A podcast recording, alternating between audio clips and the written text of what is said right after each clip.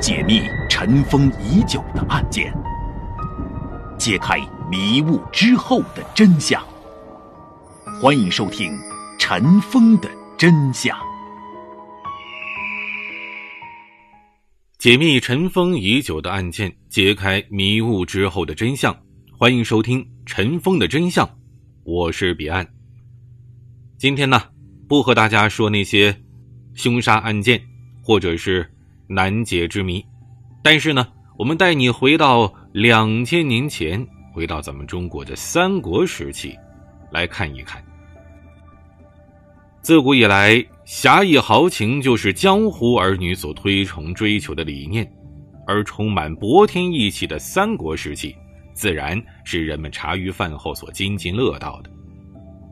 众所周知啊，三国当中有大量的武艺高强的名将。后人呢也热衷于给这些武将啊排排名次。经过了上千年的认知以及不断的修正，大家呢是逐渐达成了这样一个共识：一吕二赵三典韦，四关五马六张飞，七黄八许九姜维。对三国比较熟悉的朋友啊，应该都知道这九位都是谁了。当然了。这个排名呢，也不是说绝对的，可能每个人心中呢都有自己的一个排行。这九位啊，不一定都能上榜，但是呢，不管怎样啊，三国大将啊，武力值排在头把交椅的，那可是上千年来大家所公认的吕布、吕奉先。此人手持一杆方天画戟，胯下一匹赤兔战马，人送称呼是“人中吕布”。马中赤兔，但是呢，如此风发意气的吕布啊，他还有一个不太雅的这么一个外号，叫“三姓家奴”，这也是让他最为苦恼的一个称呼。话说呀，谁拥有了这位万夫不当之勇的武将，则是英雄霸业的道路上是平坦许多。但是呢。没人能抓住这个机会，吕布呢，也没给那些豪杰机会。下面的时间呢，咱们来盘点一下这吕布的三姓家奴，这三姓都是哪三姓呢？吕布是东汉末年五原郡九原县人，也就是现在内蒙古的包头。这个吕布啊。生在哪一年，没有详细的记载。他肯定是跟随自己的父亲的姓啊，所以这个吕布的吕是他的第一个姓氏。公元一八九年，因为吕布武艺出众，就担任了并州刺史丁原的主簿。而当时呢，武举制度还没有形成，草莽当中的武人呢，想进入国家的公务员体制，大部分呢都得靠人脉，啊，比如说东汉武将。很多人都是靠着外戚裙带的关系，或者是高官名门的举荐，而吕布呢，出身平民，又不能像刘皇叔那样啊，通过自己的姓氏就跟人家皇上扯上关系，他没办法呀，只能凭借自己的勇武被丁原赏识，得到提拔。而丁原呢，在当时啊，他也算是统治一方的东汉实权派吧，所以说丁原这个老板对于吕布来说肯定是有知遇之恩的。那也正是遇到了丁原呢，吕布的人生啊，这才发生了转折。所以，这个丁原的丁，就是吕布的第二姓。面对这个对自己有着知遇之恩的将军，只要啊，吕布他是肝脑涂地的紧跟着步伐，一来呢可以报答恩情，二来也可以找到自己的归宿。看起来其实还是康庄大道一片坦途的。但是啊，有这么一句话，说人是会变的。在汉灵帝死之后，丁原的人生也发生了转折。当时的外戚大将军何进想借这个机会啊，杀掉一帮宦官，但是他的妹妹何太后呢，不想杀，这双方啊就僵持不下了。何进的手下袁绍呢，就献上了一个计谋，说：“调强兵以逼弱女，意思呢就是把全国的军队啊都调过来，胁迫何太后造成压力，逼她就范。何进一听，哎，这是个好主意，他就照办了。可事后证明呢，这个主意啊，是个不折不扣的馊主意，因为武将领兵进京，更为加剧了朝廷的混乱。丁原也是接到了何进的征召，就赶到了京城。吕布呢，自然是跟着他一起去了。但是啊，何进的算盘算是落了空，太监们呢得到了消息，先下手为强，把何进给杀了。但是啊，何进是死了，但是他招来的这些部下还活着呢，像什么袁绍啊、袁术啊、曹操啊，一听哎，何进被人杀了，马上领兵进攻，就把那帮太监全给杀了。随后呢，曾经。接何进命令的董卓也带着三千人马开进了洛阳，而且啊，先下手为强，控制了少帝刘辩。顺手呢，他还兼并了大将军何进的部队。董卓就由一个边远地区的军阀蜕变为了朝廷的实权派。至此啊，西凉的兵马是把持了朝政，开启了东汉末年的军阀混战。董卓是野心勃勃的，他为了进一步的控制摇摇欲坠的东汉王朝，他计划呢是废掉十四岁的少帝刘辩，改立九岁的陈留王刘协。刘辩呢是之前何进拥立的，而丁原又是何进的部下，董卓这么做自然呢是让丁原呢，包括一些汉朝的老臣呢是反对的。而刚进宫的董卓呢又需要招兵买马，扩大势力，再加上他本人跟丁原也有矛盾，所以呢。他就决定收买吕布，同时呢除掉丁原。你别看呐，丁原对吕布有知遇之恩啊，把他从内蒙古包头调到了这个汉朝的国都。但是呢，吕布吕奉先当时的职位只是主簿，主簿是啥呀？就是相当于一个秘书。而丁原呢，进到了洛阳之后啊，被封为金吾卫。吕布其实绝对不是有勇无谋之辈。老板加官进爵了，自己呢却还是在一个幕僚、秘书这样的位置上原地踏步，甚至都不算是正式的公务员，他肯定心里边啊是有怨气的。而董卓呢，就抓住了这个机会，一边呢向吕布示好，而且啊也给他了无数的黄金珠宝，甚至送去了一匹名马，就是大家知道的陪着吕布南征北战的赤兔。在董卓的游说之下呢。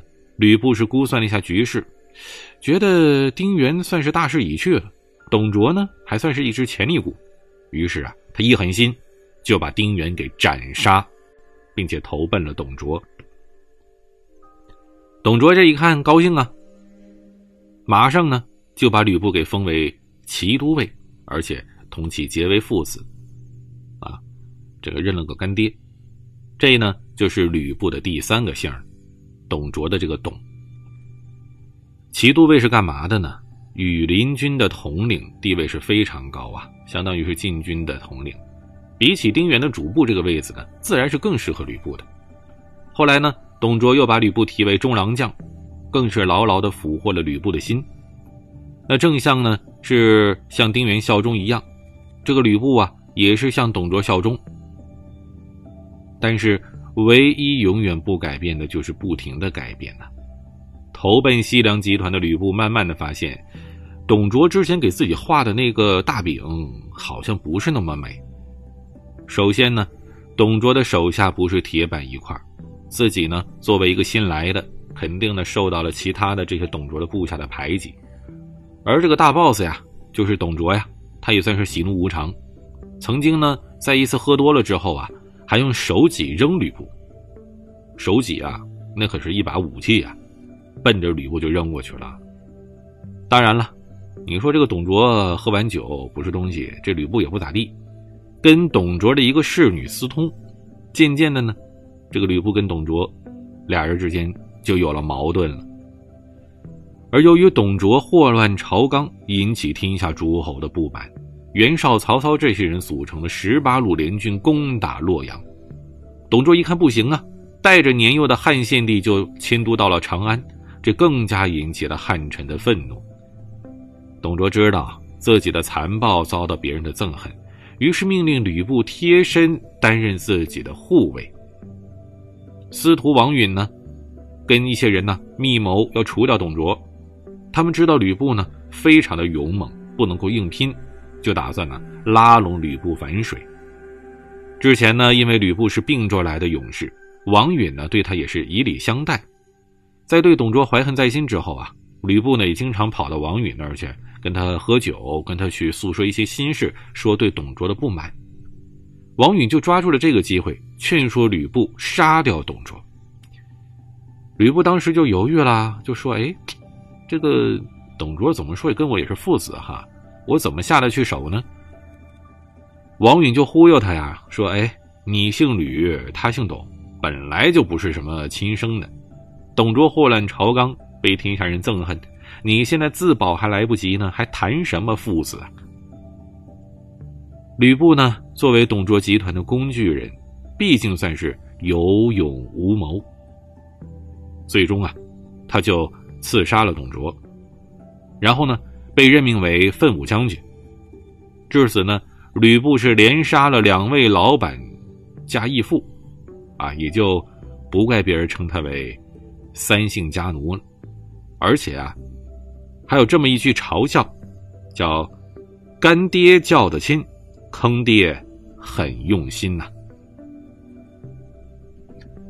后来呢，吕布还曾经啊投靠过袁术啊啊等等一些其他的诸侯，但是呢都没能达到自己的预期。给人打工一直不成功，吕布寻思寻思，要不还是自己创业吧。凭借着自己的勇猛呢。他笼络了像高顺呐、张辽啊、魏续啊一批非常勇猛的武将，再加上有谋士陈宫的辅助，他就在这个下邳一带啊，是站住了脚跟。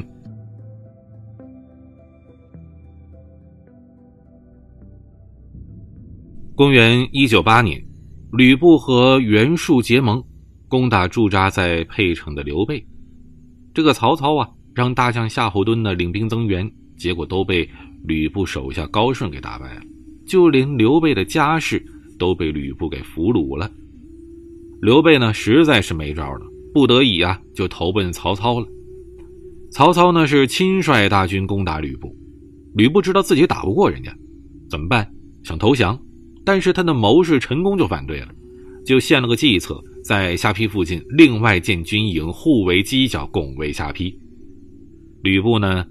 不想抛弃自己的妻子，他把这招给拒绝了。曹军围攻三个月之后啊，还是攻破了城，活捉了吕布。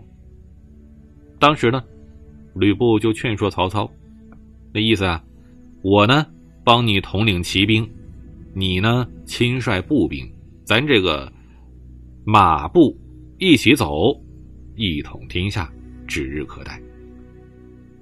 吕布勇猛，天下人都知道，而且呢，他的骑术也是非常的高超，再加上有赤兔马呀。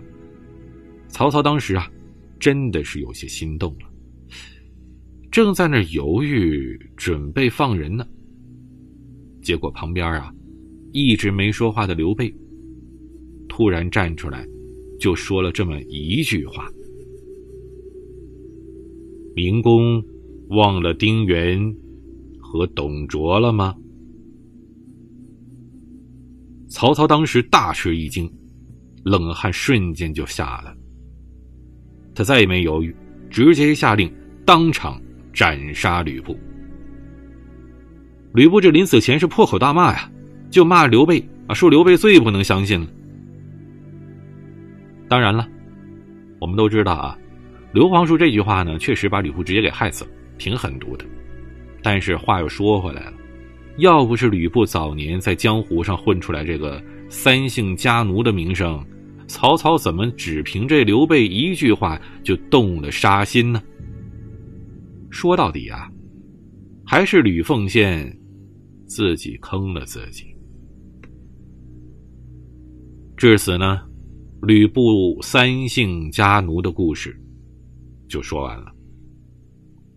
我们在说吕布的时候啊，也是提到了刘备。比如说这次呢，刘备就投奔了曹操，但其实啊，刘皇叔的前半生基本上就是游走在各个诸侯之间的，跟吕布呢也差不太多。但是这口碑跟结果，那可是天壤之别。欲知详情如何，咱们下回分解。欢迎收听《尘封的真相》。